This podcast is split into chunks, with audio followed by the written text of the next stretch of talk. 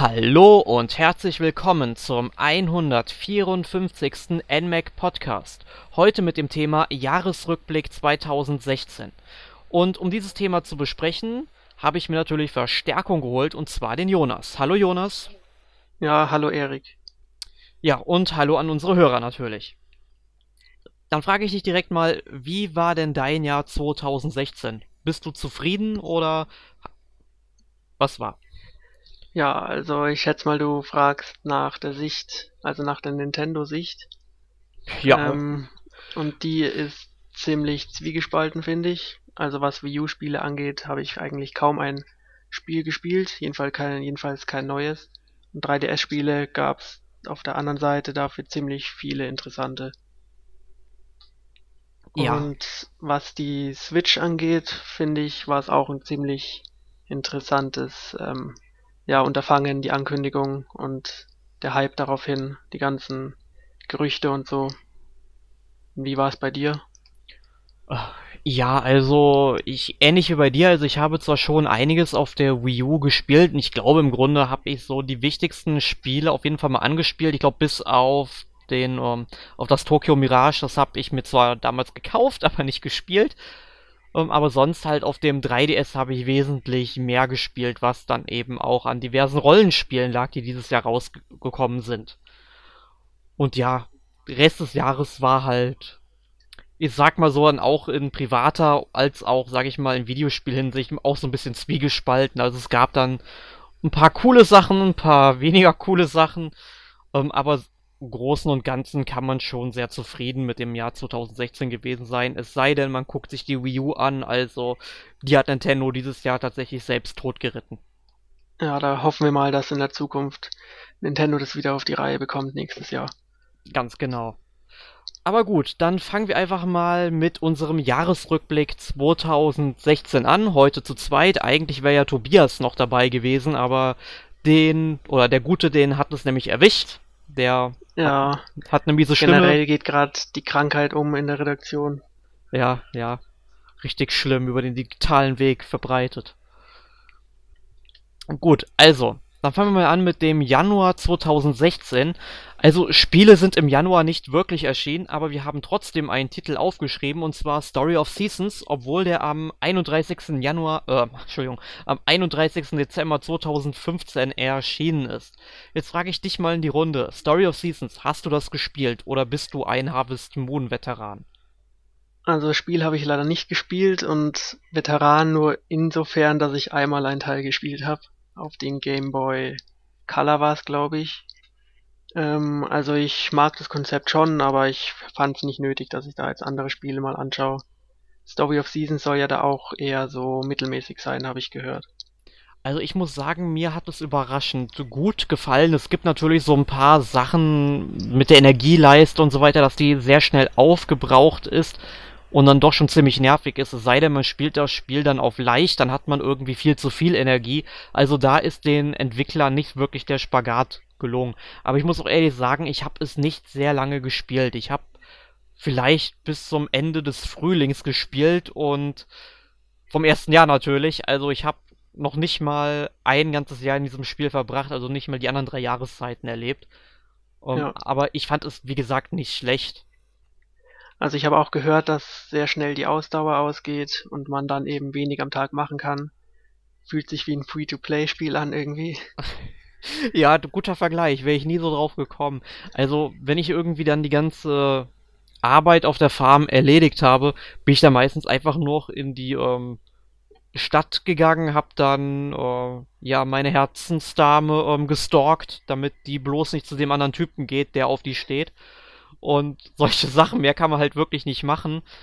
Ähm, hat man halt noch ein paar Sachen auf dem Markt verkauft.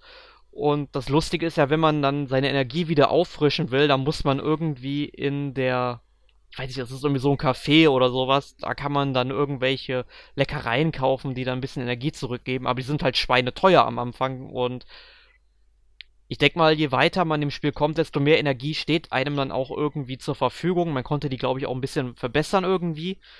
Ähm, also es irgendwie sehr unsinnig gemacht. Also haben sie es nicht zu Ende gedacht. Aber wenn wir schon bei so einem Spiel im Jahr 2016 sind, dann sollten wir vielleicht auch einfach mal Stardew Valley ähm, erwähnen. Ist zwar nie für eine Nintendo-Plattform erschienen, sollte ja ursprünglich für die Wii U kommen, ist aber, glaube ich, mittlerweile eingestellt. Das kann gut sein, ja. Genau, das ist quasi ähm, ein Harvest Moon für PC-Spieler und im Grunde das Harvest Moon, was wir bei Harvest Moon nie mehr bekommen werden. Also es ist wirklich ein gutes Spiel geworden, ja. Und das ist halt irgendwie traurig, wenn man dann auf die ähm, ja, Harvest Moon-Reihe oder die ganzen, oder Story of Seasons-Reihe, wie es ja jetzt heißt, da gab es ja dann auch irgendwie Probleme mit den Entwicklern und den Namensrechten. Mhm. Ähm, also ähm, Story of Seasons, ähm, äh, Entschuldigung, Stardew Valley ist dann sicherlich so ziemlich das beste Bauernhofspiel, was man in den letzten Jahren bekommen hat und soll ja dann tatsächlich für Switch kommen, meine ich sogar. Ähm, mein selbiges Schicksal hat ja dann auch Yokai Laylee getroffen, was ja dann jetzt auch vor ein paar Tagen für die Wii U eingestellt wurde. Ist ja, und, sehr traurig. Ja, und das, ähm, ich sag mal in Anführungszeichen, oder sagen wir so, die Portierung von Darksiders von der Xbox 360 auf die Wii U ich weiß nicht, was so schwierig daran sein soll. Man hätte eigentlich das, genau das gleiche Spiel auch nochmal rausbringen können. Ähm, haben sie jetzt auch nochmal, ähm, also äh, offiziell glaube ich nur verschoben, aber ganz ehrlich, das wird nicht mehr für die Wii U kommen. Und mich würde es auch nicht wundern, wenn ähm, ähm, hier Zelda irgendwann auch noch eingestellt werden wird für die Wii U und einfach nur für Switch erscheint. Ja, da gab es auch sogar Gerüchte vor kurzem, das wäre sehr bitter für die Wii U. Also das, also ganz ehrlich, damit würde Nintendo sehr viel ähm, Treuepunkte bei den Fans verspielen. Ja. Aber gut, machen wir mal weiter. Ähm, kommen wir zum Ro ersten, oder wenn man Story of Season zum Teil als Rollenspiel bezeichnen möchte, aber zum ersten richtigen ja, JRPG um, heute und zwar Bravely Second Endlayer. Das ist ja schon, ich weiß nicht, 2015 in Japan erschienen, kam dann 2016 erst bei uns raus im Februar. Das hast du, glaube ich, gespielt. Ja, sogar relativ ausführlich. Ähm, ist ja der zweite Teil in der Bravely-Reihe und eigentlich eine konsequente Fortsetzung. Also das Kampfsystem haben sie ein bisschen aufgeputscht, ist immer noch interessant und macht auch immer noch Spaß. Ähm, das Charakterdesign ist sehr sympathisch. Ähm, nach einer Zeit nutzt sich ein bisschen ab, also es ist ein bisschen eintönig vielleicht, aber es ist halt ein sehr klassisches japanisches Rollenspiel. Man hat seine Klassen, die man auswählen kann, rundenbasiert. Also kann man sich auf jeden Fall mal anschauen. Ja, ich habe ja beide Spiele hier zu Hause rumstehen. Ich habe mir dann auch die ähm, Deluxe Edi äh, Edition gekauft. Also von beiden Teilen, also sowohl von Bravely Default als auch von Bravely Second. Ähm, hab beide leider nicht gespielt. Ähm, okay. Ja, ich, ich meine, ich bin ja so irre. Ich habe sogar Bravely Default dreimal zu Hause hier rumstehen, in der Deluxe Edition sogar einfach damals aus dem Grund ähm, so als Wertanlage gekauft und ich warte halt noch auf den richtigen Augenblick, wo ich die dann ähm, halt schön bei eBay reinstellen kann. Also wenn irgendein NMAC-Leser mir einen vierstelligen Betrag bezahlen möchte, kann er sich gerne melden, dann ist es weg.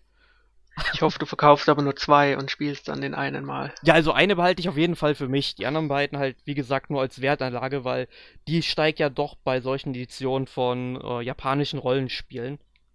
Ja, da gibt's absurde Sachen im Internet zu finden.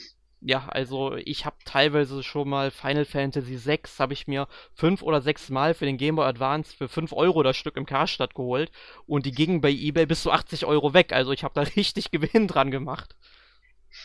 Also so ein JRPG spielt man nicht nur, man sollte es auch in Ehren halten. Ja.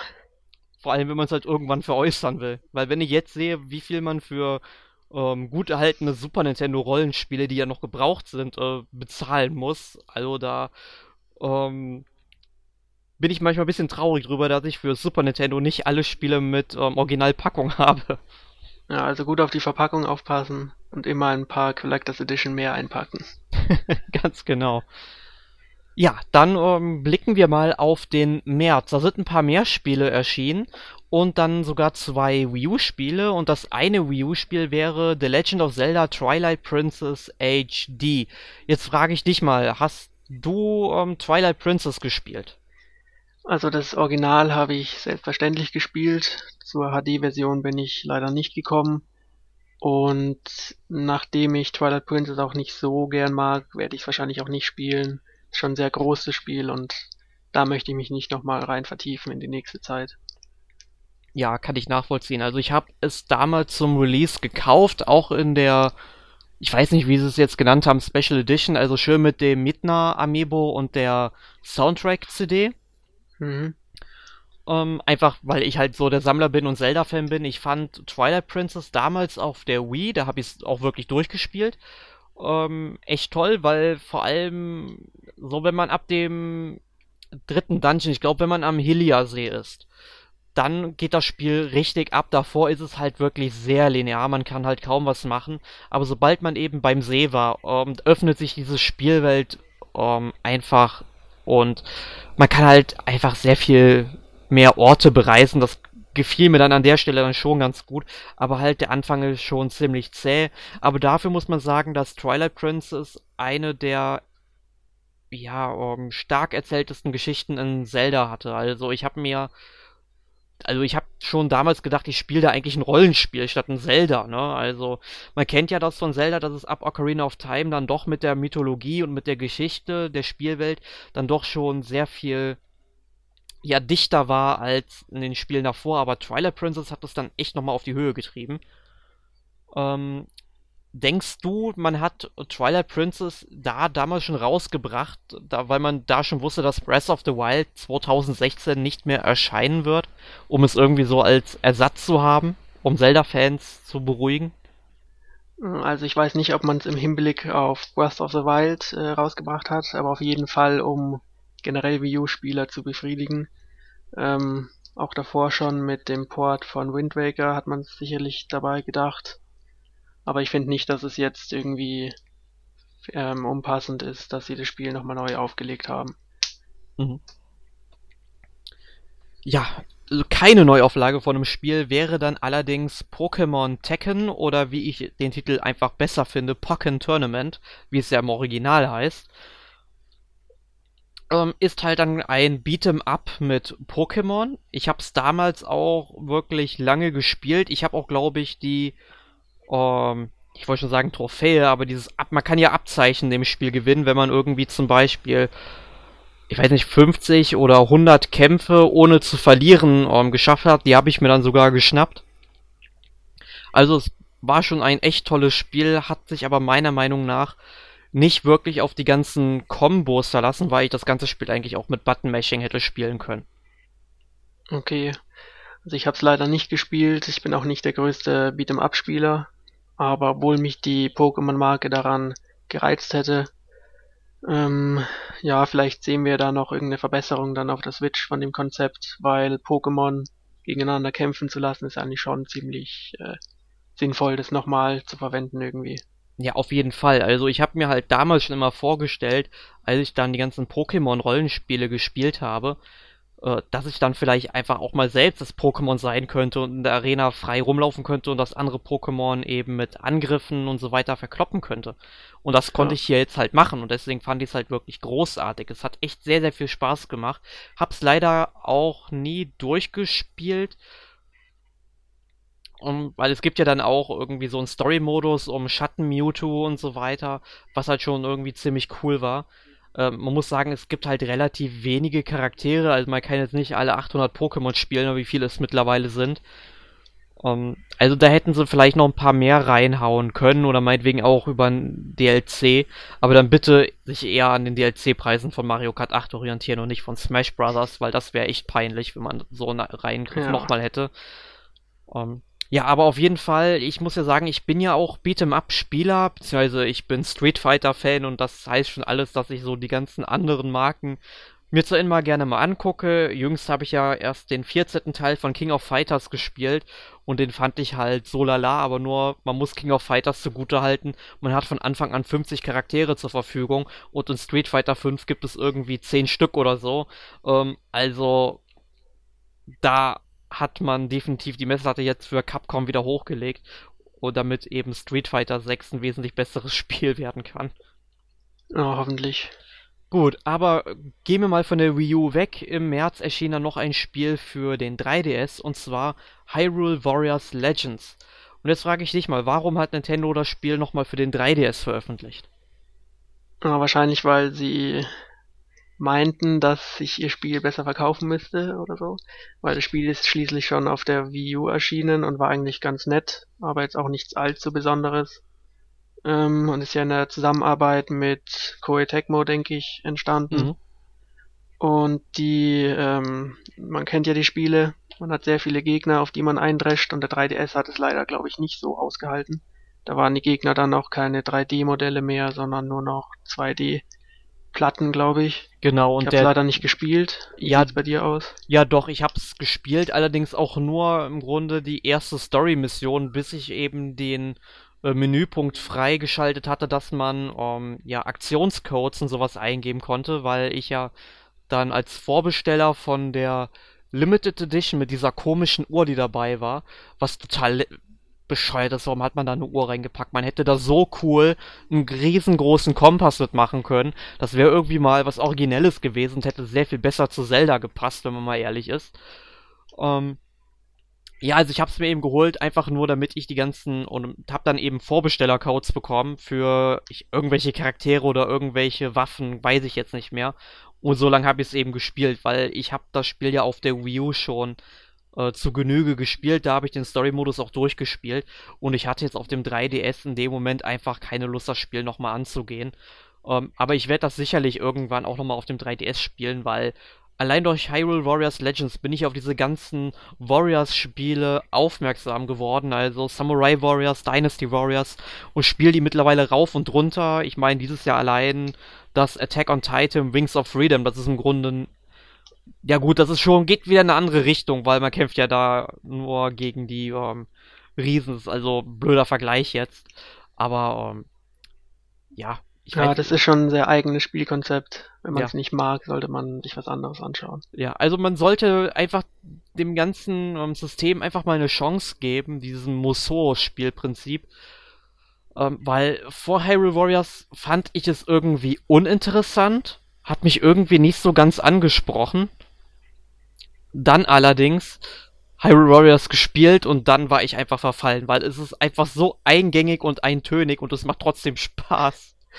Glaubst du, da kommt ein weiteres Spiel mit Nintendo-Figuren? Also, ich Richtung? hoffe, ich, ich hoffe, also, ich könnte mir sehr gut ein Fire Emblem Warriors vorstellen. Also mit, ja, mit, mit anderen Serien glaube ich nicht. Also ich kann mir nicht vorstellen, dass irgendwie so ein Super Mario Warriors kommt. Obwohl ausschließen will ich es nicht. Ich kann es bald nur nicht vorstellen. Ähm, weil jeder Gumba wäre einem Klempner unterlegen, weil er nicht springen kann. Ähm, ja. Also mu muss man halt mal abwarten, aber ich wäre auf jeden Fall dafür für so ein Fire Emblem Warriors. Also das fände ich richtig, richtig klasse. Ja, schauen wir mal, was die Zukunft bringt. Genau. Aber im März gab es noch ein weiteres wichtiges Ereignis. Und zwar ging das neue Nintendo Premium System an den Markt und, oder an den Start. Und zwar My Nintendo. Hast du My Nintendo genutzt oder wie findest du es allgemein? Ja, also das alte System ist ja ausgelaufen und da war ich natürlich dran interessiert, wie das neue so wird. Ähm, allerdings finde ich es nicht so toll, wie es hätte sein können. Also ich nutze es kaum noch, aber ich höre jetzt zum Beispiel von dir und von anderen Leuten, dass es eher keine tollen Belohnungen dafür gibt, wenn man sich Spiele kauft und so.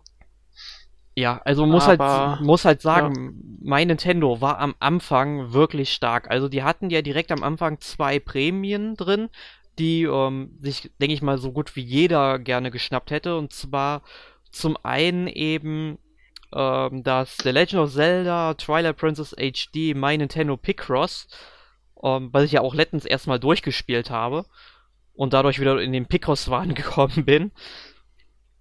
Ähm, nee, Quatsch, das war glaube ich andersrum. Ich habe äh, das äh, Mario Super Picross erst gespielt und dann das andere Picross, weil ich einfach drin war. Ähm, und dann gab es ja noch so einen WarioWare-Titel, den man sich für 1000 Platin-Punkte holen konnte, die man ja relativ schnell zusammen hatte nach ein bis zwei Wochen, wenn man regelmäßig oder nach drei Wochen alles spätestens dann jeden Tag die ganzen Aufgaben Mitomo erledigt hatte. Das war halt richtig cool und da gab es natürlich auch noch andere Sachen wie Rabatte für irgendwelche Spiele oder die ganzen äh, Themes für den 3DS, die man sich da holen konnte für je 200 Platin-Punkte. Also es waren halt nette Sachen dabei. Nur mittlerweile ist es so, es gibt halt einfach keine Spiele, die ich mir für Platin-Punkte holen könnte. Ich habe ja auch kein Problem, irgendwie bis zu 5000 Platin-Punkte da zu sparen. Ich habe jetzt noch ungefähr 8000 und bei mir verfallen jetzt mittlerweile jeden Monat 800 oder so. Ähm, was halt die Sache nicht besser macht. Ähm, und dann gibt es, wie gesagt, momentan dann eben nur Rabatte für irgendwelche Spiele, die ich entweder schon habe oder dann kosten die Rabatte dann ähm, Goldpunkte, sprich man kriegt ja auch diese ganzen Goldpunkte, wenn man sich irgendwelche Spiele kauft. Ich habe jetzt auch irgendwie 60, 70 Goldpunkte, die werden dann, ich weiß nicht, nächstes Jahr im April und so weiter auch verfallen, wenn ich mir einfach nichts dafür kaufen kann. Ähm, allein dafür sollte es schon öfters mal äh, Spiele geben und Nintendo würde es nicht wehtun, wenn sie irgendwelche Virtual Console Titel dort anbieten würden für 40, 50 Goldpunkte oder so.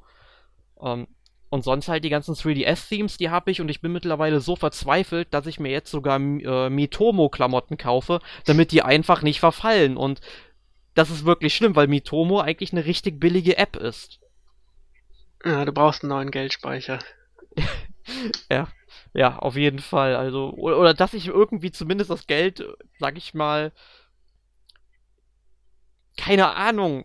Nintendo muss einfach mehr anbieten. Also da war der Sternekatalog mit den physischen Belohnungen schon cooler und ich hoffe, dass da mein Nintendo mal ansetzen wird und spätestens wenn eben die äh, Switch draußen ist, sollte Nintendo da was geändert haben.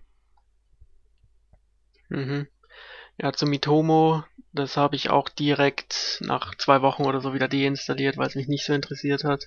Ich glaube, du spielst es ja heute noch, oder? Ja, also ich, ich spiele es jeden Tag, ich habe es jeden Tag gespielt bis heute. Also es gab vielleicht mal ein oder zwei Tage, wo ich dann vielleicht ähm, nicht drin war.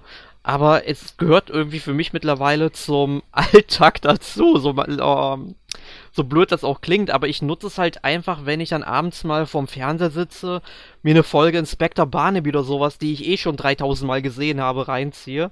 Um, ähm, und dabei nutze ich dann eben Mitomo, lese mir dann irgendwie lustige Antworten durch, überlege mir lustige Antworten auf die blöden Fragen, weil letztens war eine Frage drin, ich frage mich mal, wer diese ganzen um, ähm, Namen sich einfach mal überlegt. Um, ähm, nenne einen, Ge oder welchen Gegenstand mit einem, der mit einem Vokal anfängt, hast du schon mal verloren? Ernsthaft? Ernsthaft? Sowas wollt ihr fragen? Euch gehen die Ideen aus. Ähm, ja, und da habe ich dann irgendwas geschrieben, was auf Klaus Kinski ähm, zurückführen, man auf, äh, auf Klaus Kinski zurückführen könnte, weil der war ja dann doch mit den Schimpfwörtern immer gut dabei. Ja, aber das habe ich natürlich nicht ausgeschrieben. Ich will ja nicht gebannt werden oder so. Dann bist du wahrscheinlich der Letzte, der das Spiel so nutzt, wie Nintendo sich's wünscht. Ja, ja, also äh, ich, Jasmin ist ja auch noch dabei, also ich, Jasmin und ich äh, besprechen das ja wirklich jeden Tag, ähm, dass jeder dem anderen mittlerweile fünf Antworten und fünf äh, Herzen gibt, damit man eben die jeweils fünf Platinpunkte bekommt.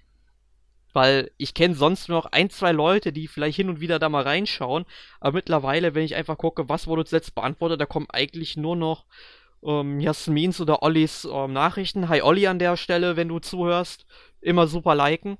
Ähm, ja. Das sind eben so.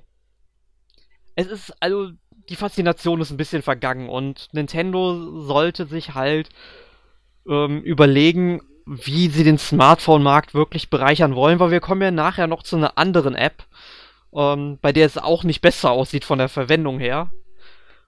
Und, aber lassen wir jetzt den März an der Stelle mal hinter uns. Ich denke mal, über mein Nintendo und Mitomo werden wir, ich denke mal, im März, nachdem das Ganze dann Jahr Markt ist, einfach nochmal rückblickend sprechend.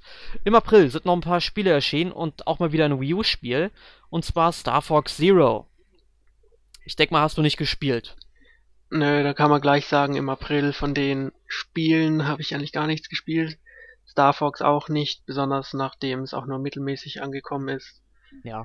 Ja, was schade ist, weil die Fans von Star Fox haben sich ja länger was gewünscht. Ähnlich wie Fans von Metroid, die dann auch abgestempelt wurden. Ja. Aber ja. hast du es denn mal gespielt? Äh, ja, ich habe es sogar durchgespielt. Also man braucht ja für so einen Durchgang bei Star Fox Zero nicht wirklich lange. Ich habe vielleicht beim ersten Durchspielen jetzt, ähm, ich glaube, vielleicht zwei bis drei Stunden oder so. Vielleicht, vielleicht war es auch ein bisschen mehr. ähm, kann ich jetzt nicht mehr so genau sagen. Ähm, es ist halt ein Reimagine. Da muss man halt sagen, ja, ist das jetzt eine Portierung, ist es ein Remake und so weiter. Also es sind eben tatsächlich Levels dabei, die es schon auf oder in Lilith Wars bzw. Star Fox 64 schon gab, die wurden jetzt eben neu interpretiert und ähm, es gab dann auch Neu Neuerungen, irgendwelche neuen Fahrzeuge und so weiter. Also es war teilweise schon ganz gut, aber man hat die Steuerung wirklich erst verinnerlicht, wenn der Abspann über den Bildschirm läuft. Und wenn man das Spiel nur einmal durchspielen will, so wie ich es eben mache, ähm, dann bringt einem das nichts. Ähm, Allerdings kann es wirklich motivierend sein, dann die ganzen Medaillen noch in den verschiedenen Levels zu sammeln und wer dann eben die Steuerung nach dem Durchspielen gelernt hat, wird das Spiel, denke ich mal, auch noch ein paar Stunden länger spielen. Aber ähm, Nintendo sollte sich überlegen, wie die, Zug äh, ja, wie die Zukunft des Star Fox Franchises aussieht. Also sowohl ein richtig typisches Lilith Wars, also Star Fox 64 oder eben meinetwegen auch ein Star Fox Adventures könnten sie nochmal bringen. Ja, da könnte ich kann mir sogar vorstellen, dass die Retro Studios ein super Star Fox Adventures hinkriegen würden. Ja, ähm, ist halt ein nettes Spiel gewesen für zwischendurch, mehr aber auch nicht. Ja, am schlimmsten war es wohl mit der Steuerung, weil sonst wäre es wohl ein ganz normales Star Fox geworden. Ja, und die Fans wären nicht so enttäuscht gewesen. Ja, dann zum nächsten Spiel kann ich auch wenig sagen, aber ich glaube, du hast äh, ja, Yokai ja. Watch gespielt, schätze ich. Ja, ja, ja, ich hab's gespielt. Ich, ich meine, ich habe ja damals schon 2000, äh, ich überlege gerade mal, 2013 muss es gewesen sein, habe ich ja tatsächlich schon die, äh, nicht die Review, sondern ähm, das Preview zu dem Spiel geschrieben, ja. Und da habe ich echt noch gehofft, ja gut, das wird 2014 definitiv bei uns rauskommen, ja. Das war einfach so meine Prognose. Und ich habe mich wirklich drei lange Jahre auf dieses Spiel gefreut. Es ist halt so ein typisches Level 5 Spiel die kommen logischerweise immer irgendwie viel später bei uns raus, aber dann halt auch wirklich im Jahresrhythmus, hoffe ich einfach mal. Deswegen wird ja 2017 auch Yokai Watch 2 bei uns rauskommen, wo ich mich auch schon tierisch drauf freue. Aber es ist einfach wirklich ein super schönes Spiel. Also es ist halt ein Rollenspiel. Es geht um die äh, mythologischen Wesen Yokai aus der japanischen Mythologie.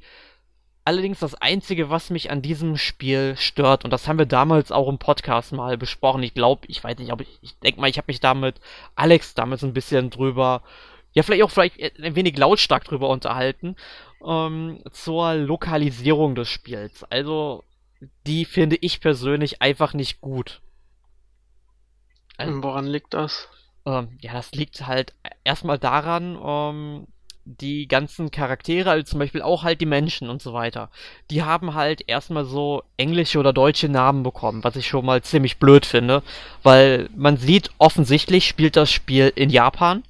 Ja. Und dann, warum heißt der Charakter Nathan bitte? Das, das finde ich irgendwie blöd, ja. Ich meine, ich kann ja wirklich verstehen, dass man nicht die 200 20 oder wie viel es gibt, lass mich nicht lügen, ähm, Yokai, ähm, dass man die, die japanischen Begriffe, bei denen nicht die japanischen Begriffe einfach nicht beigehalten hat, ja.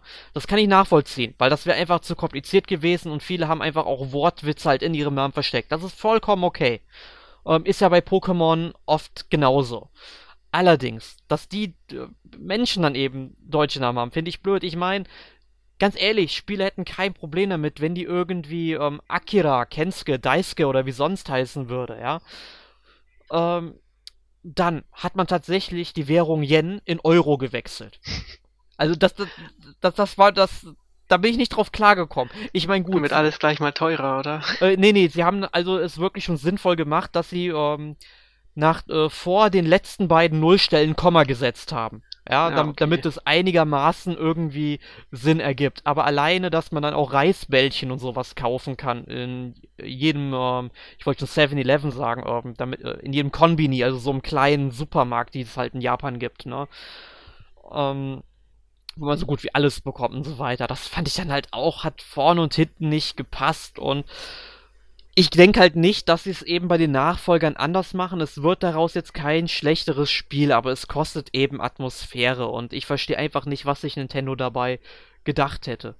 Äh, gedacht ja, das hat. erinnert mich an Ace Attorney, das ja auch in Los Angeles angesiedelt ist, also im Westen. Obwohl es schon in Tokio spielt, soweit ich weiß. Mm, ja, mein schon. Also ich denke auf je, also ich habe mich mit Ace Attorney nie so viel beschäftigt. Einfach aus dem Grund, ich habe es damals wirklich mal probiert mit einem Titel. Hat der Funke ist irgendwie nicht übergesprungen. Dann habe ich dieses Professor Layton Crossover gespielt. Da habe ich es dann zwangsweise auch durchgemacht bis zum Ende, weil mich die Story halt interessiert hat. Aber da kam ich halt einfach nicht mit klar. Aber ich habe den um, ähm, Realfilm gesehen und der hat ja offensichtlich in Japan gespielt. Also daher gehe ich. Ja, also es spielt schon in Japan. Die haben es halt einfach nur umbenannt, was ziemlich dumm ist weil man es ja sieht an den Hintergründen und so. Also ähnlich wie bei Yokai Watch. Ja, also es ist ein bisschen traurig. Ich bin halt ähm, sehr gespannt, wie sie es dann beim zweiten Teil machen werden. Vor allem dann mit der, ähm, es gibt dann ja die ähm, Zeitreisemöglichkeit vor 60 Jahren und so weiter. Also, dass man irgendwie das Spiel auf zwei Ebenen dann spielen kann. Ähm, vielleicht bauen sie bei uns dann die D-Mark ein, ich weiß es nicht, keine Ahnung. Ähm, weil eine logische Erklärung, warum man vor 60 Jahren noch nicht mit Euro bezahlt hat, wäre schon irgendwie sinnvoll. Äh, ja, aber hoffen wir mal, dass Nintendo sich da vielleicht besinnt und die Währung wieder in Yen umformt und auch den Charakteren vielleicht ihre japanischen Namen gibt, wäre auf jeden Fall besser, meiner Meinung nach. Gut, machen wir mal weiter. Im April ist auch noch Kirby Planet Robobot erschienen. Hast du es gespielt? Ja. Na, leider nicht, nee. Nicht. Also, es ist im Grunde dasselbe äh, Kirby-Spiel wie das äh, Triple Deluxe, also läuft auf derselben Grafik-Engine und so weiter. Also, da wurden hauptsächlich viele neue Levels gebaut und es gab jetzt eben den Robobot-Panzer, in dem man eben rumfahren kann. Und man denkt sich ja immer, wenn sowas bei einem Spiel kommt, ja gut, der wird nicht wirklich verwendet. Man kennt das ja zum Beispiel auch aus Kirby und das magische Garn. Da gab es ja diese großen Verwandlungen ja auch nur in ein paar Levels und die haben dann nicht wirklich gut reingepasst, aber hier haben sie es wirklich sehr, sehr sinnvoll gemacht. Also der Robobot-Panzer kann dann auch verschiedene Fähigkeiten haben und die Levels verändern sich dadurch halt nicht. Und man kann einige Levels, glaube ich, sogar auch ohne Robobot-Panzer eben spielen und auch als normaler Kirby und ist dann einfach ein bisschen vielleicht schwieriger, keine Ahnung, wie man es bezeichnen möchte, aber macht halt auf jeden Fall Laune wie der Teil zuvor, muss man glaube ich nicht mehr viel zu sagen. Nee, ja, ähm, im Mai, da kommen wir jetzt zu Spielen, die hast du auf jeden Fall zum Teil gespielt, das weiß ich. Und zwar Fire Emblem Herrschaft und Vermächtnis. Das waren ja die, oder ja, das erste Fire Emblem-Spiel, was quasi in einer doppelten bzw. dreifachen Edition erschienen ist, wenn man jetzt noch den DLC Offenbarung dazu zählt. Genau. Du hast, glaube ich, Herrschaft gespielt, richtig? Ähm, ja, ich habe eine Version gespielt und ich bin froh, dass die Reihe wieder ziemlich gut angekommen ist mit Awakening auf dem 3DS. Das habe ich damals auch gespielt und muss sagen, dass mir Awakening irgendwie ein bisschen besser gefällt als jetzt die neuen Spiele. Ich mhm. weiß nicht genau, woran es liegt, aber irgendwie wollte der Funke nicht ganz rüberspringen. Ist aber auf jeden Fall noch ein sehr gutes Spiel. Ähm, tolles rundenbasiertes Taktik-RPG und ich hoffe, dass wir auch weiterhin auf der Switch da noch was sehen. Ja, unbedingt. Also Fire Emblem sollte auf jeder Nintendo-Konsole vertreten sein. Und das hat man ja im Grunde seit dem. Ich überlege gerade, gab es Fire Emblem schon auf dem NES? Ich meine, doch, ich meine schon, oder? Eine gute Frage. Also es gab bestimmt sowas rundenbasiertes. Diese Vorstufe von Advance Wars irgendwie. Ja, Famicom Wars gab es auf jeden Fall. Ähm, also ich bin mir nicht sicher, ob es jetzt auch tatsächlich Fire Emblem auf dem NES gab. Ich meine schon. Vielleicht ein, zwei Teile, aber auf dem Super Nintendo gab es einige. Und dann seit dem Game Boy Advance seit dem GameCube gibt es oder gab es halt auf jeder Nintendo-Plattform mindestens ein Fire Emblem. Und ich denke nicht, dass sie die Reihe jetzt erstmal so vernachlässigen werden. Okay, Entschuldigung, auf der Wii U haben sie eigentlich keins rausgebracht, wenn man mal von den Downloads der Game Boy Advance Episoden absieht und vom Tokyo Mirage Spin-off, was ja nicht wirklich Fire Emblem ist. Nee. Gut, ähm, ja. Im Juni, da war die E3. Wie fandest du die? Also ich fand sie sehr hervorragend, aber wenn wir auf Nintendo schauen, war es ein bisschen ernüchternd, bis auf ein Spiel eigentlich. Ja, man hat ja im Grunde nur ähm, das äh, Breath of the Wild mal ein bisschen ausführlicher gezeigt, was dann auch viele coole Gameplay-Inhalte hatte ähm, war ich eigentlich sehr, sehr zufrieden mit. Und dann im Treehouse, ja gut, da gab es dann so ein paar kleinere Sachen wie Ever Oasis, also so ein ich weiß aber noch nicht, wie, womit ich das Spiel vergleichen soll. Es hat irgendwie ein paar Metroid-Anleihen, ein paar Anleihen von Crystal Chronicles irgendwie. Ja, ein bisschen Fantasy Life, glaube ich. Ja. Ein komisches Spiel. Ja, also da ist alles Mögliche drin. Müssen wir mal ein bisschen genauer unter die Lupe nehmen, wenn es dann nächstes Jahr rauskommt. Ähm, und sie haben halt auch ähm, Paper Mario Color Splash auf der E3 gezeigt. Ähm, ja, da kommen wir aber später noch mal ein bisschen zu. Ja, und ich glaube ein bisschen Mario Party, aber der Fokus lag auf jeden Fall bei Zelda und das haben sie ja damit auch gut gemacht, weil es das Spiel der E3 sozusagen geworden ist. Ja. Also, Nintendo braucht eigentlich nur mit Zelda auf irgendeiner Messe auftreten und es wird direkt Spiel der Messe. Also, Ja, also das ist bei Zelda auch nicht schwer, weil Zelda machen sie eigentlich immer ziemlich gut, auch wenn es halt immer mal so Ableger gibt, die ich nicht so mag. Phantom Hourglass zum Beispiel. Ähm, okay. ja. Aber das war eben die E3. Hoffen wir mal, dass Nintendo 2017 ein bisschen, einen kleinen bisschen besseren Messeauftritt hinlegt. Vielleicht dann nicht mit so einem Digital Event, vielleicht einfach mal eine ausführliche Pressekonferenz, wie es. Was heißt, es, es sind mittlerweile ja keine Pressekonferenzen in dem Sinne mehr. Es sind ja schon irgendwelche Shows, kann man ja sagen, ne? Ähm, Mhm. nur Sony und selbst Microsoft machen das wesentlich besser als Nintendo mittlerweile. Ähm, da müssen sie mal schauen, wie sie das Ganze dann 2017 aufziehen. Ähm, aber kommen wir zu den Spielen zurück. Ähm, da erschienen ja für die Wii U noch Tokyo Mirage Sessions, Hashtag FI und Lego Star Wars Das Erwachen der Macht. Hast du eines dieser Spiele gespielt? Hm, Leider nicht, obwohl mich äh, Tokyo Mirage Sessions sehr interessiert hat, ähm, habe ich es leider nicht gespielt. Ist Ja, das Crossover von Shin Megami Tensei und Fire Emblem, was ziemlich absurd ist, wenn man ein bisschen drüber nachdenkt. Aber im Grunde hat ähm, eigentlich nur wenige Anleihen von Fire Emblem übernommen und ist ein klassisches japanisches Rollenspiel geworden. Mhm. Ja, ich hab's leider nicht gespielt, aber ich hab's mir eben geholt, weil es eben ein Rollenspiel ist. Und ich mag japanische Rollenspiele und ich werde es irgendwann sicherlich spielen. Okay, irgendwann werde ich die Wii U einpacken, dann vermutlich nicht mehr. Ähm, gut, aber irgendwann werden die Leute auch den guten Erik eintüten und dann war's das eh. Aber ähm, es gab ja, so einen kleinen Aufschrei, ich glaube zwei Monate vorher oder so, wo dann bekannt wurde, dass das Spiel eben keine deutsche Übersetzung beinhalten wird.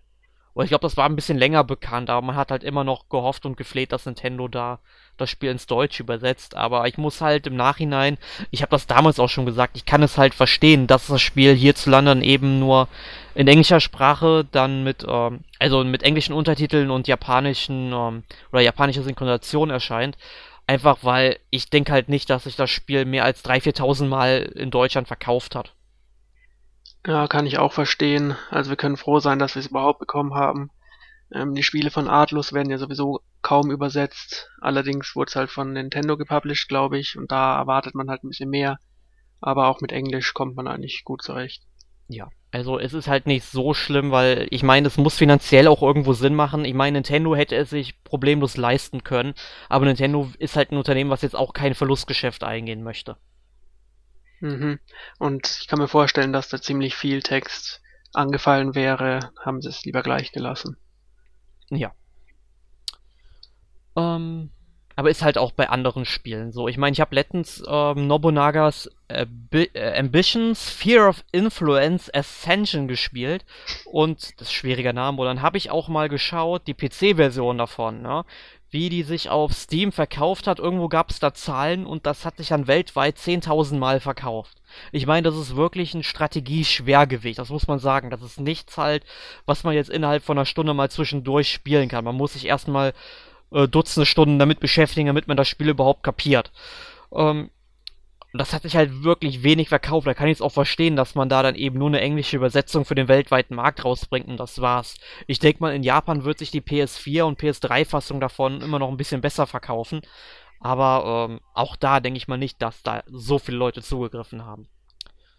Ja, gut. Lego Star Wars, was jetzt noch auf der Reihe steht, da braucht man, glaube ich, nicht sehr viel sagen. Typisches Lego-Spiel. Lego, Lego, Lego, Lego, Lego. Ähm, haben wir auch einen Podcast so gemacht, so den ganzen Lego Star Wars-Spielen. Ich würde, glaube ich, lieber darauf verweisen und lieber weitermachen. Denn Pokémon Go ist ein sehr viel wichtigeres Thema, was wir in dem Podcast besprechen sollten. Das wäre quasi die zweite und letzte App, die wir heute besprechen. Hast du Pokémon Go gespielt? Ja, ich habe es mir direkt runtergeladen und äh, gespielt, weil es war ja absurd. Also auf einmal hatte es jeder, selbst von Leuten, wo man dachte, die wissen nicht mal, was Nintendo ist, hat jeder Pokémon Go gespielt. Ähm, ich fand es dann leider ein bisschen, ja, eintönig und oberflächlich und nachdem es auch viel ähm, Speicher, glaube ich, gefressen hat und GPS musste immer an sein und solche Sachen, da habe ich es dann irgendwann auch liegen gelassen. Ja, also war bei mir sehr ähnlich. Also ich habe es mir auch direkt runtergeladen und dann gab es ja, dann wollte ich es halt spielen, dann gingen die Server irgendwie nicht und es hat halt am Anfang sehr viele Startschwierigkeiten gehabt. Und dann war es halt da und halt immer, wenn ich mich mit Freunden in Bonn oder in Siegburg dann eben getroffen hatte, und da bin ich halt mit denen auch rumgelaufen. Und ich meine, ähm, nicht Pokémon Go spielen war im Grunde das nicht Game of Thrones gucken, ja. Ähm, zu dem Zeitpunkt. Aber das war halt drei, vier Wochen lang wirklich, wirklich stark. Und dann hat das echt abgenommen und irgendwie ich meine, gut, es war Sommer, man war sowieso viel draußen, man musste einfach nur durch die Stadt gehen. Jeder, der irgendwie, wenn du jemanden gesehen hast, der gerade mit seinem Smartphone am Rumspielen ist, du wusstest, der spielt Pokémon Go. Du brauchst da nicht überlegen, was macht der jetzt gerade? Schreibt er eine Nachricht, nein, der spielt Pokémon Go. Ja. ja. Und es war dann auch wirklich ähm, irre, wie sie dann alle da rumsaßen an bestimmten Orten. Es gab ja in oder es gibt ja in Bonn in Uninähe so einen Springbrunnen und da saßen dann 60, 70 Leute oder so, die Pokémon Go da gespielt haben. Die hatten, die hatten da irgend, weil da äh, drei Pokestops, äh, wie die äh, Dinger hießen, damit Lockduff aktiviert hatten. Da gingen ja die ganzen Pokémon alle hin. Also du hattest da echt kein Problem, da was zu fangen. Es war wirklich wahnsinnig. Ähm, ich habe ja damals auch schon in meinem Special zu Pokémon ähm, spekuliert, ob man jetzt von einem zweiten Pokémon-Boom sprechen kann. Mittlerweile bin ich der Auffassung, nein, das kann man nicht, weil die Faszination ist ja doch sehr zurückgegangen. Ich kenne eigentlich keinen mehr, den, der es spielt.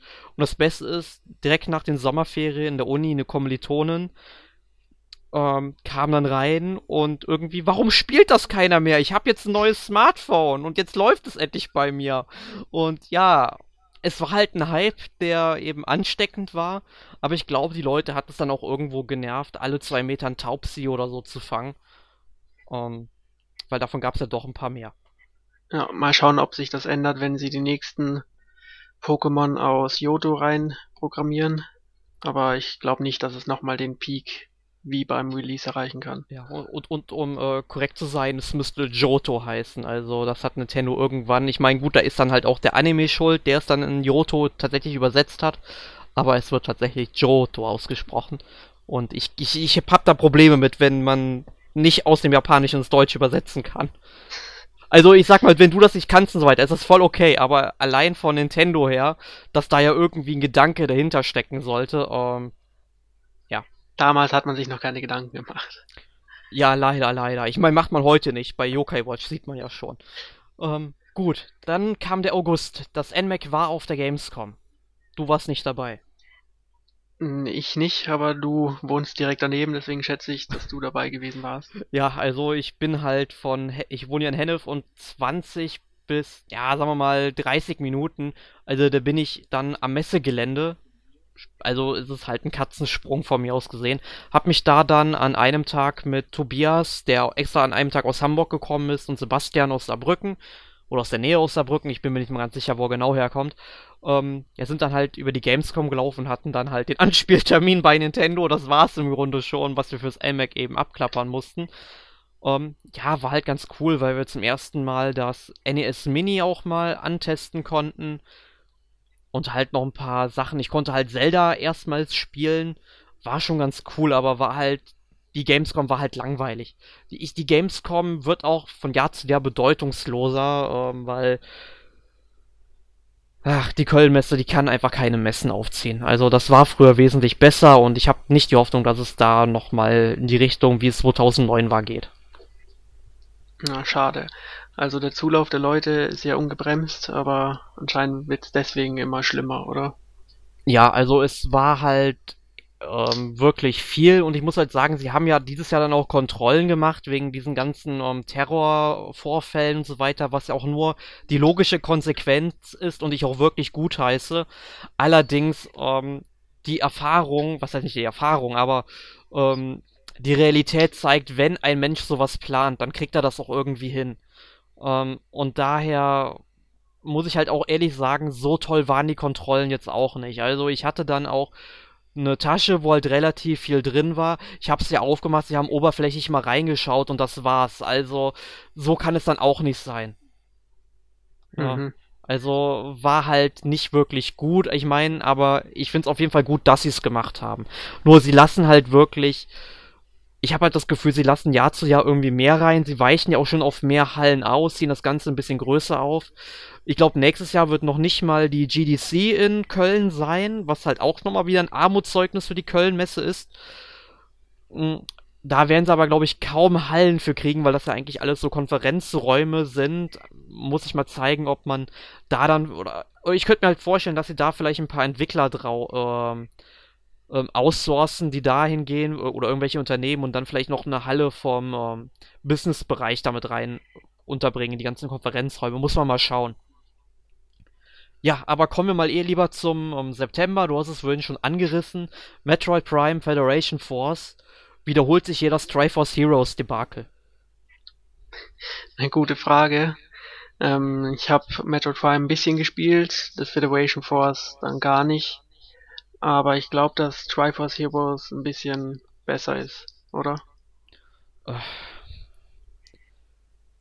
Nicht wirklich. Also äh, Federation Force ist wirklich schon besser, weil mh, weil es ist halt ein Ego-Shooter, man muss halt nur auf Sachen schießen, man muss nicht wirklich Rätsel lösen. Klar, es gibt auch in Federation Force ein paar Rätsel, die man lösen muss, aber die meisten sind halt sehr offensichtlich. Ähm, und das Beste ist, man kann ja bei Federation Force auch tatsächlich jedes, oder so gut wie jedes Level auch alleine spielen, ist halt dann nur bei den ganzen ähm, Missionen, die man erfüllen muss, dann teilweise ein bisschen schwierig bis eigentlich unmöglich, da dann alle Medaillen zu bekommen. Und bei Triforce Heroes, das kannst du einfach nicht allein spielen, weil es viel zu umständlich ist.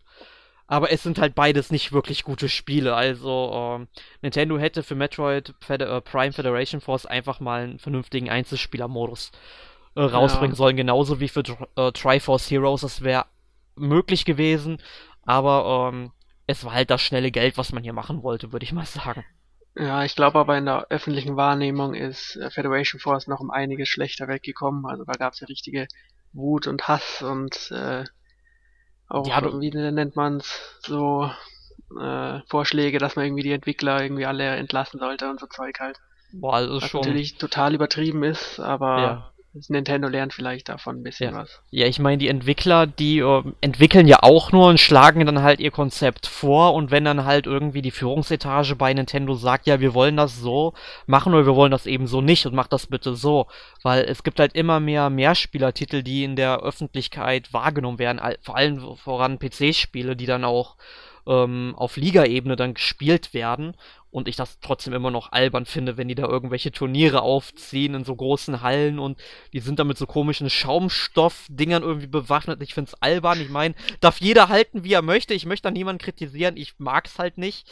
Ähm, ja, aber äh, man muss halt sagen, es gibt halt sehr viel weniger Metroid-Fans als Zelda-Fans und die wollen halt nicht, dass ihre Marke so verwurstelt wird. Und glaub mir, wenn die halt irgendwie, ich meine gut, F-Zero ist ein Mehrspielertitel, aber wenn die irgendein, wenn die jetzt mal nach Jahren, nach über zehn Jahren F-Zero wiederbringen würden, die würden es verwursteln. Ey, ich meine, da wäre man als Fan natürlich ähm, enttäuscht. Und ich meine, bei Metroid Prime, ich meine, das letzte Metroid-Spiel kam 2010 raus. Ähm, ist halt auch schon was her. Ähm, hoffen wir einfach mal, dass die lieber aus den Fehlern lernen und dann mal wieder ein vernünftiges Einzelspieler-Metroid machen. Gerne mit einem zusätzlichen Mehrspieler-Modus, der dann funktioniert. Kann ja meinetwegen nur Deathmatch oder sowas sein. Reicht ja vollkommen aus. Mhm. Ja, ich denke mal, für uns ein wesentlich wichtigeres Spiel war dann Dragon Quest VII, Fragmente der Vergangenheit. Genau. Und zwar ist es eben bei uns ähm, in Europa das allererste Mal erschienen aber für mich war es auch generell das erste Dragon Quest, was ich gespielt habe. Ähm, ich hab's, ähm, ja, ich war ja, es war ja eigentlich ein sehr klassisches Rollenspiel, von dem her war es nicht so schlimm, der Einstieg. Aber vor allem fand ich es eben wegen den geschriebenen Figuren und den Dialogen am besten. Das Gameplay war dann doch ein bisschen zu klassisch im, in, in, auf langer Sicht. Aber ich glaube, du findest es auch toll, oder? Ja, also ich bin ja ein wirklich großer Dragon Quest Fan. Also nachdem ich Dragon Quest 4 damals auf dem DS gespielt habe, gut, ich hatte 1 und 2 und 6 vorher schon auf Japanisch für Super Nintendo mal ein bisschen gespielt, habe damals aufgrund der Sprachbarriere natürlich nichts verstanden. Heute sähe es sicherlich ein bisschen anders aus, nachdem ich jetzt drei Jahre schon die Sprache gelernt habe. Aber auch dann werde ich nicht alles verstehen können. Aber wie gesagt, seitdem ich Teil 4 gespielt habe, habe ich dann auch den fünften und sechsten und achten und neunten Teil gespielt, die dann hierzulande erschienen sind. Und da muss ich mir natürlich auch den siebten holen. Und mir gefiel er wirklich gut. Wir hatten ja zusammen auch einen Podcast drüber gemacht, glaube ich. Ja. Ähm, er braucht halt wirklich lange, bis man reinkommt, mit vielen Dialogen, viel hin und her gelaufe. Aber wenn man an einem bestimmten Punkt ist, wo man dann eben diese ganzen wirklich märchenhaften Geschichten erleben kann, ähm, ja, ist es auf jeden Fall schon doch ein schönes, schönes Rollenspiel. Also ich kann es jedem empfehlen. Ich habe es leider bis heute nicht durchgespielt, ist immer noch auf der Liste. Direkt neben Final Fantasy XV, wo ich ja dann doch schon, ich glaube, fast schon mehr wie in Dragon Quest VII investiert habe nach zwei Wochen. Ähm, aber wird auf jeden Fall noch weiter gespielt. Vielleicht erst in den Semesterferien. Für so ein Spiel braucht man ja Zeit. Okay, dann lassen wir mal den September hinter uns und schauen uns Paper Mario Color Splash an. Das habe ich leider auch nicht gespielt, aber bei dir sieht es anders aus, oder? Ja, genau. Also ich hab's ähm, eine gewisse Zeit lang gespielt. Ich habe jetzt auch schon zwei von sieben oder wie viel ins, es insgesamt gibt von den, von den großen Farbsternen gesammelt. Ähm, ja, ist halt so typisch erzählt, ist aber ein untypisches Paper Mario, muss man sagen. Also man hätte sehr, sehr viel mehr aus dem Spiel rausholen können.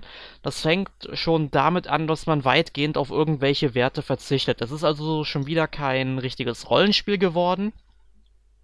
Aber man kriegt halt trotzdem immer noch Werte im Sinne von Farbkapazität, dass man halt irgendwie sich dann, äh, dass es sich dann doch schon lohnt, gegen Gegner zu kämpfen, damit man eben die Farbkapazität oder das Farbmaximum dann eben erhöhen kann, damit man einfach mehr einfärben kann. Aber das Game Design ist halt wirklich sehr schlecht im Grunde, weil es gibt halt Szenen, da muss man dann zum Beispiel bei den Bossgegnern, die kann man immer nur mit einer bestimmten Karte, also es ist quasi so eine Art Kartenrollenspiel, wenn man so will, weil man sammelt dann eben Karten von Gegenständen, die man eben einsammeln muss und je nachdem, wie viel man die einfärbt, desto mehr Schaden machen die. Und diese ganzen wichtigen Bossgegner, die kann man eigentlich nur mit einer bestimmten Karte eben besiegen. Und wenn man die nicht hat, dann kann man meinetwegen das ganze Kartendeck verschleudern. Man kann diesen Kampf nicht gewinnen. Und das ist irgendwie ein richtiges Unding eigentlich, weil das macht man halt einfach nicht. Das sollte irgendwie mal Nintendo in irgendeinen Zelda einbauen.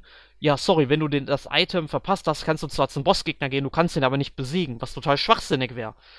Ähm, aber dafür auf der anderen Seite ist es ein sehr, sehr schönes Spiel wiederum, weil es sieht grafisch sehr schön aus, also es ist richtig gepolished. Es gibt dann auch fotorealistische Objekte und alles andere, was aus Papier ist, ist wirklich fein gemacht.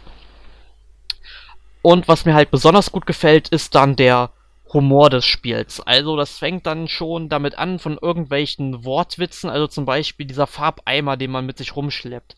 Der heißt Farbian. Also, ne? Farbe, mhm. Fabian, nur die Verbindung total lustig.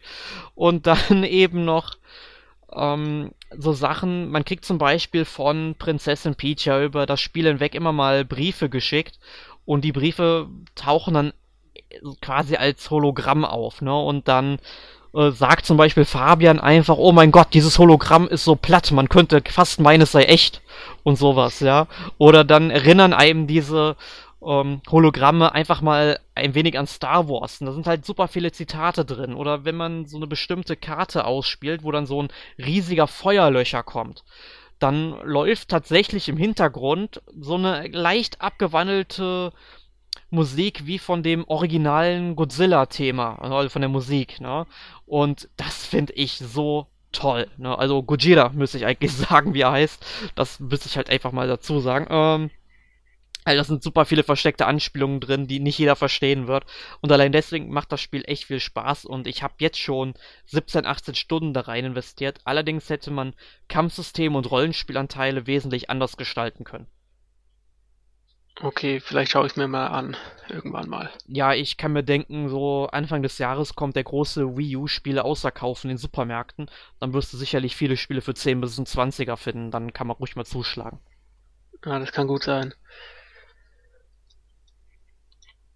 Gut, im Oktober wurde allerdings auch noch die Switch enthüllt. Da haben wir ja auch einen großen Podcast zu gemacht, wo wir unsere Ersteindrücke verfasst haben. Da war ich zwar nicht dabei, ich weiß gar nicht mehr, wer alles in dem Podcast dabei war. Ist ja aber auch egal, wie waren denn so deine Ersteindrücke? Ja, also Nintendo hat ja im Vorhinein schon bekannt gegeben, dass der Reveal-Trailer nur so drei Minuten oder so lang ist, maximal. Was schon komisch ist, weil viele haben ja direkt eine große Konferenz oder sowas erwartet.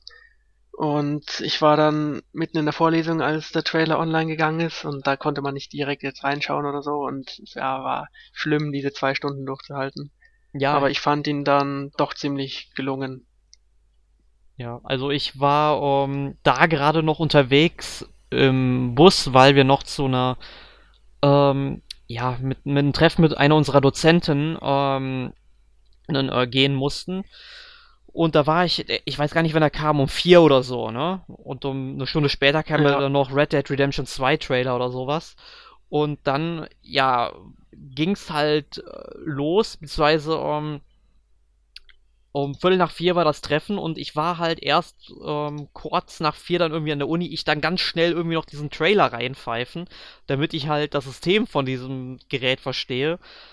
Ja, also vom Hocker gehauen hat mich Switch bisher noch nicht. Ich meine, es war die logische Konsequenz, was man jetzt irgendwie noch neu machen könnte ich bin gespannt, wie das Ding sich entwickeln wird. Anfang Januar ist ja dann die große Präsentation, da werden Spiele gezeigt. Und da muss mich dann Nintendo aber ähm, auch mit Hardware-Spezifikationen überzeugen können. Weil wenn das schon wieder so ein lahmes Ding wird wie die Wii U und sie das als Heimkonsole verkaufen wollen, werden und ich kann mir halt nicht vorstellen, dass da irgendwie eine ähnliche Hardware-Power wie bei PlayStation 4 oder meinetwegen auch noch Xbox One, ja, ähm, drin schlummert. Kann ich mir einfach nicht vorstellen. Sie werden wieder keine Drittherstellerunterstützung bekommen. Und das wird ihnen auf, auf kurz und lang wieder das Genick brechen, weil die meisten Dritthersteller bei Heimkonsolen einfach nicht mehr mitmachen.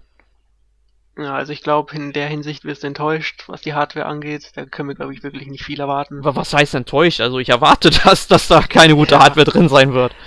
Aber wenn Nintendo ein bisschen was gelernt hat von der Wii U, dann werden sie hoffentlich auf das Software-Line-Up diesmal achten. Und bis jetzt sieht es ja ganz nett aus. Ja, ja. Wobei man halt immer noch nicht genau weiß, was kommt da wirklich. Ja, es wird sehr spannend nächsten Monat. Ja. Werden wir auch einen Podcast zu machen, kann ich jetzt schon mal versprechen. Ähm, ja, im November, da kam das Nintendo Classic Mini, das Nintendo Entertainment System auf den Markt. Also eine, ja, eine kleine Variante vom ursprünglichen NES mit 30 vorinstallierten Spielen. Ich glaube, du hast es nicht. Ich bin, glaube ich, momentan der Einzige aus der Redaktion, der das Gerät besitzt. Nee, ich hab's nicht, aber ich finde es eigentlich ziemlich interessant. Also als es angekündigt wurde, fand ich es nicht wirklich verlockend. Aber jetzt, nachdem man gesehen hat, dass die Spiele ja doch ziemlich gut laufen und das Gerät eigentlich ziemlich praktisch ist, bis aufs kurze Kabel, finde ich schon durchaus gelungen. Ja. Ja, mir fehlt halt irgendwie eine Online-Verbindung zum eShop, dass man sich eventuell auch so äh, noch eShop-Titel fürs NES hätte runterladen können. Das wäre super gewesen. Und im besten Fall hätte ich auch gern einen physischen Modulschacht gehabt für die ganzen Lo äh, Fans. Und das dürften halt einige sein, die sich das ja, Ding. Ich glaube, das wäre alles zu teuer geworden. Uff, ja, ich glaube aber nicht, dass es dann mehr als 30 Euro mehr gekostet hätte, wenn ich mal ehrlich ist. Ja, ich finde 60 schon ziemlich teuer. Ja, ich glaube, es hat sogar noch mehr. Also ich glaube, habe es glaube ich für 70 geholt. Also ich. Mhm, das ist ja auch extrem ausverkauft dann gewesen. Ja, und ging dann bei eBay mit den Preisen die Decke. Also es war auch so eine richtige Wertanlage. Hätte ich vielleicht auch mal vorher überlegen können. Naja. Ähm, gut, aber ich würde mich auf jeden Fall über ein Super Nintendo Mini freuen, wenn sie es dann bringen werden. Aber kann ich mir halt momentan nicht so vorstellen, weil die Super Nintendo Spiele dann doch ein bisschen umfangreicher waren. Also viele zumindest. Die dann nicht unbedingt, sag ich mal, ich glaube halt nicht, dass sie es dann so kostengünstig anbieten würden. Ja, ich fände es auch richtig gut, wenn 30 gute Super Nintendo-Spiele drauf wären, aber ich glaube, das kommt vielleicht in 10 Jahren oder so. Ja, ja. Ja, vermutlich eher. Aber Nintendo sollte sich eventuell mal überlegen, so eine typische Retro-Konsole zu machen, ähnlich wie das Reton äh, 5 zum Beispiel ähm, was aber halt äh, die ähm, Problematik hat, weil da ja ein Software-Emulator drin läuft, der die Spiele dann ähm, auf dem Bildschirm zaubert, auch wenn man die Originalmodule hat, soweit ich weiß. Ähm, sollte sich Nintendo überlegen, da mal hardware-seitig was zu machen. Gut, und dann kam im November noch das letzte große, wichtige Spiel. Ich meine, es kamen jetzt noch andere Spiele wie äh, Rhythm Heaven und nicht, nicht Rhythm, ähm, nee, Rhythm äh, Paradise Megamix, Mario Party 10 und ich weiß nicht, weil ich habe mir noch irgendwie kleinere Titel wie Mighty Number no. 9 und äh, Picross 3D Round 2 vergessen. Dafür natürlich Entschuldigungen. Wir wollen natürlich dran denken, genauso wie an den Super Mario Maker for Nintendo 3DS. Aber das würde einfach den Umfang des Podcasts sprengen. Aber das letzte wichtige Spiel, Pokémon Sonne und Mond, da haben wir zwar auch schon einen Podcast so gemacht, aber du hast es definitiv gespielt. Wie gefiel es dir? Also mir gefällt es ziemlich gut. Also ich finde die Region ist sehr gelungen sie haben, man merkt, sie haben sich richtig viele Neuerungen überlegt. Nicht nur auf technischer Ebene, sondern auch um das klassische Pokémon-System ein bisschen aufzulockern. Zum einen eben mit den Z-Attacken zum Beispiel oder mit ähm, ja diesen ähm, Poke-Pause heißt jetzt glaube ich, dass man jetzt auch Statusveränderungen und so heilen kann. Ähm, auch was jetzt die äh, Spielstruktur angeht, ist es richtig erfrischend geworden, denn nun gibt es keine Arenen mehr, sondern diese Inselwanderschaft, bei dem man wirklich wesentlich abwechslungsreichere Aufgaben erledigt als davor. Und ich kann es wirklich jedem, der länger mal mit Pokémon ausgesetzt hat, da gibt es ja doch einige, empfehlen, sich das mal anzuschauen. Und die Fans haben es sowieso schon dreimal durchgespielt oder so.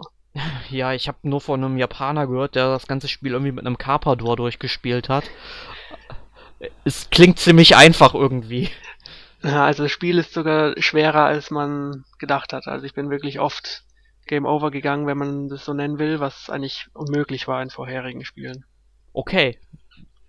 Okay, da bin also ich. sie haben sich wirklich gute Strategien ausgedacht. Es gibt ja jetzt ähm, Herrscher-Pokémon, die wirklich stark sind und auch wirklich gute Taktiken einsetzen. Und da kann man wirklich mal draufgehen. Ja, ja, ich muss halt sagen, ich bin das letzte Pokémon, was ich so ansatzweise gespielt habe, war um, schwarz oder weiß für den DS.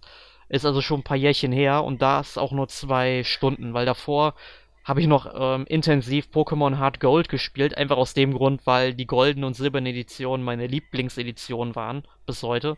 Und hat ja gut, jetzt ist es Hard Gold, fand ich halt ein wirklich gelungenes Remake. Und danach habe ich mir so alle Pokémon-Spiele mal geholt, auch in doppelter Ausführung, aber ähm, nie wirklich gespielt. Also da ist irgendwie der Sammler in mir durchgegangen. Aber irgendwann werde ich auch mal wieder bei Pokémon reinschauen. Vielleicht dann auch in der Reihenfolge, wie es spielen sollte. Ja, wäre auf jeden Fall gut. Genau. Ja, und wirklich Spiele sind jetzt dann nicht mehr erschienen, aber im Dezember ist was anderes, ganz Trauriges passiert. Ja, und zwar wurde die letzte NMAC-Ausgabe als PDF veröffentlicht. Das heißt, die letzte Ausgabe des E-Papers. Und äh, ab Januar gibt's uns dann wieder als reine Webseite. Aber sowas wie der Podcast und so gibt's natürlich weiterhin.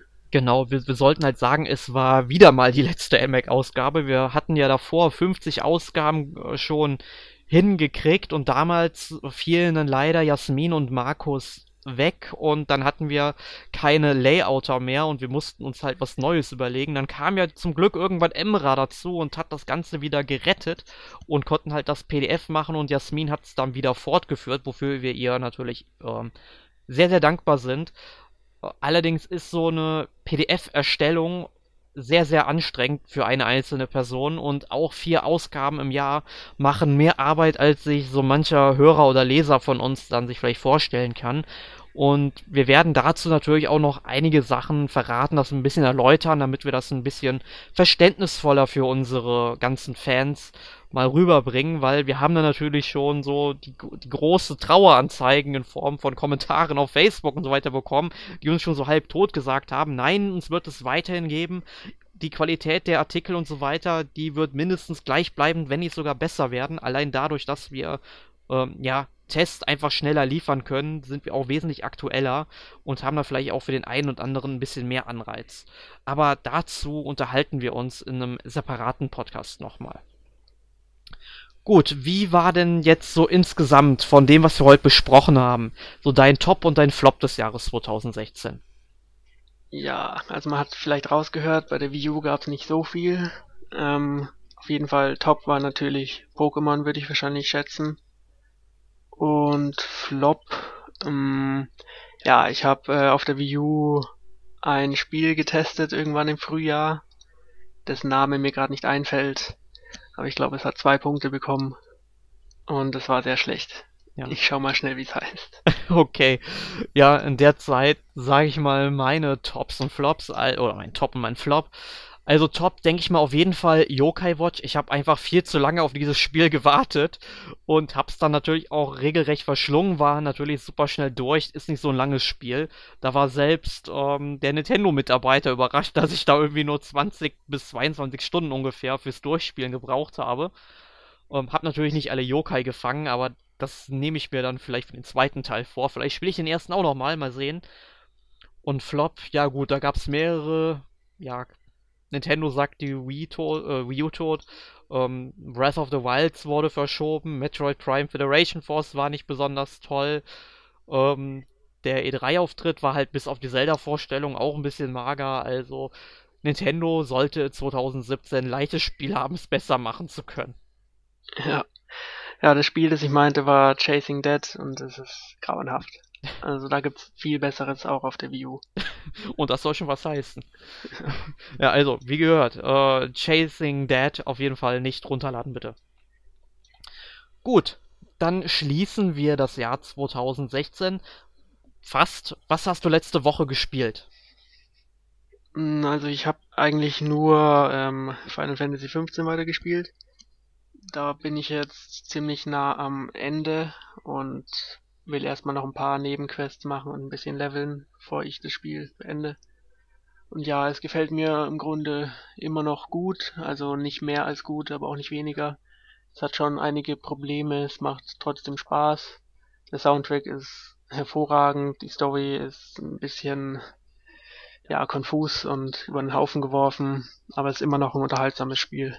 Ja, ja, schließe schließ ich mich dir an. Also ich habe es auch gespielt, zwar nicht so viel wie du vermutlich. Ähm, ich beschäftige mich halt super viel mit den Nebenquests, jetzt wo sie schon da sind. Ähm, hab entsprechend noch nicht so viel von der Story mitbekommen, weil die kommt halt auch nur sehr, sehr langsam in Fahrt. Es ist halt mittlerweile im Grunde das passiert, was halt am Ende von Kingsglaive eintritt und ich jetzt in die erste größere Stadt muss. Ähm, ich glaube, mein äh, eine nächste Story-Mission ist für Stufe 6 geeignet oder so und ich bin ja schon Stufe 24, 25 oder sowas. Also, ähm, man, ich werde am Ende sowas von überpowered sein, habe ich schon ein Gespür. Ich, ja. ich meine, gut, so schlimm wie in Terranigma wird es nicht werden, dass ich dann irgendwie den letzten Endboss mit drei Schlägen pulverisiere. Aber ähm, da, dafür sind heutige Spiele einfach zu modern, als sie sowas halt nicht berücksichtigen würden. Aber ich bin mal gespannt, wie einfach dann so das Ende sein wird. Ja, also ich finde es gar nicht schlimm, wenn man überlevelt ist, weil wenn man unterlevelt ist, wird das Kampfsystem richtig unangenehm und frustrierend und man kommt da nicht ziemlich gut durch, auch wenn man stark ist. Ja, ich habe kein Problem, wenn man auch überlevelt ist, wenn der Kampf dann wenigstens, sag ich mal, länger als 10 Sekunden geht. Ja, also das auf jeden Fall dann. Ja, gut, gut. Ja, und sonst habe ich diese Woche ähm, The Last Guardian durchgespielt sogar. Ähm, in den letzten drei Tagen. Das wurde ja seit zehn Jahren oder über zehn Jahre wurde es entwickelt, hat also ein bisschen was mit Final Fantasy 15 gemeinsam. Ähm, ist allerdings nur so ein mittelmäßiges Spiel geworden. Also es ist vom Gameplay her, also vom Gameplay her muss man es gar nicht spielen, weil das ist dermaßen altbacken, das hätte so schon, das wäre so schon auf der PlayStation 2 sehr grenzwertig gewesen.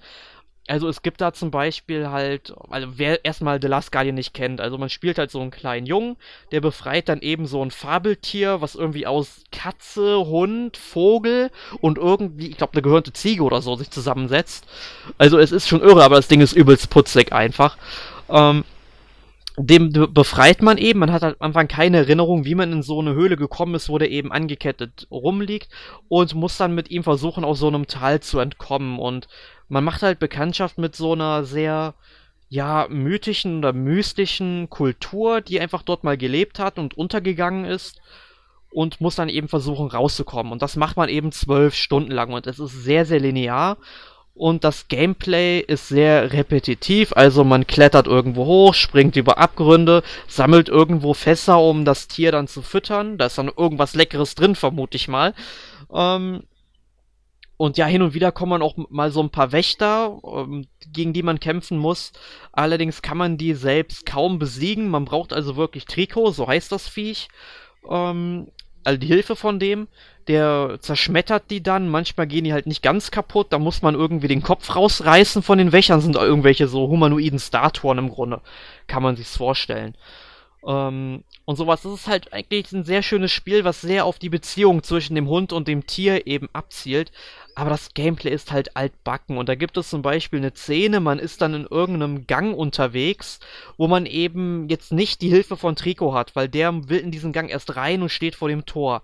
Und man muss halt erstmal durch diesen Gang laufen und da sind dann, ich weiß nicht, vier oder sechs Wächterstatuen, die einem die ganze Zeit hinterherlaufen und äh, einen dann auch nicht mehr in Ruhe lassen, ne?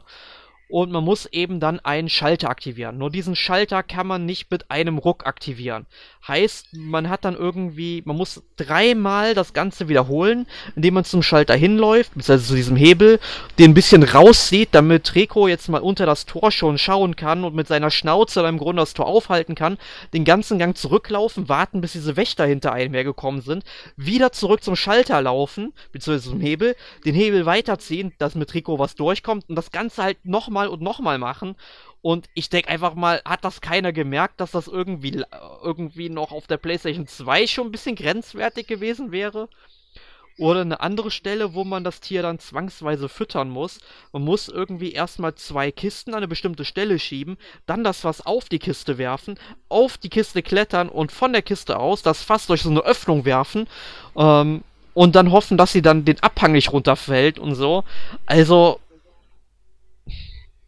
also das war selbst zum Entwicklungsbeginn 2005, 2006, ja, wo halt quasi die PlayStation 3 noch nicht mal draußen war.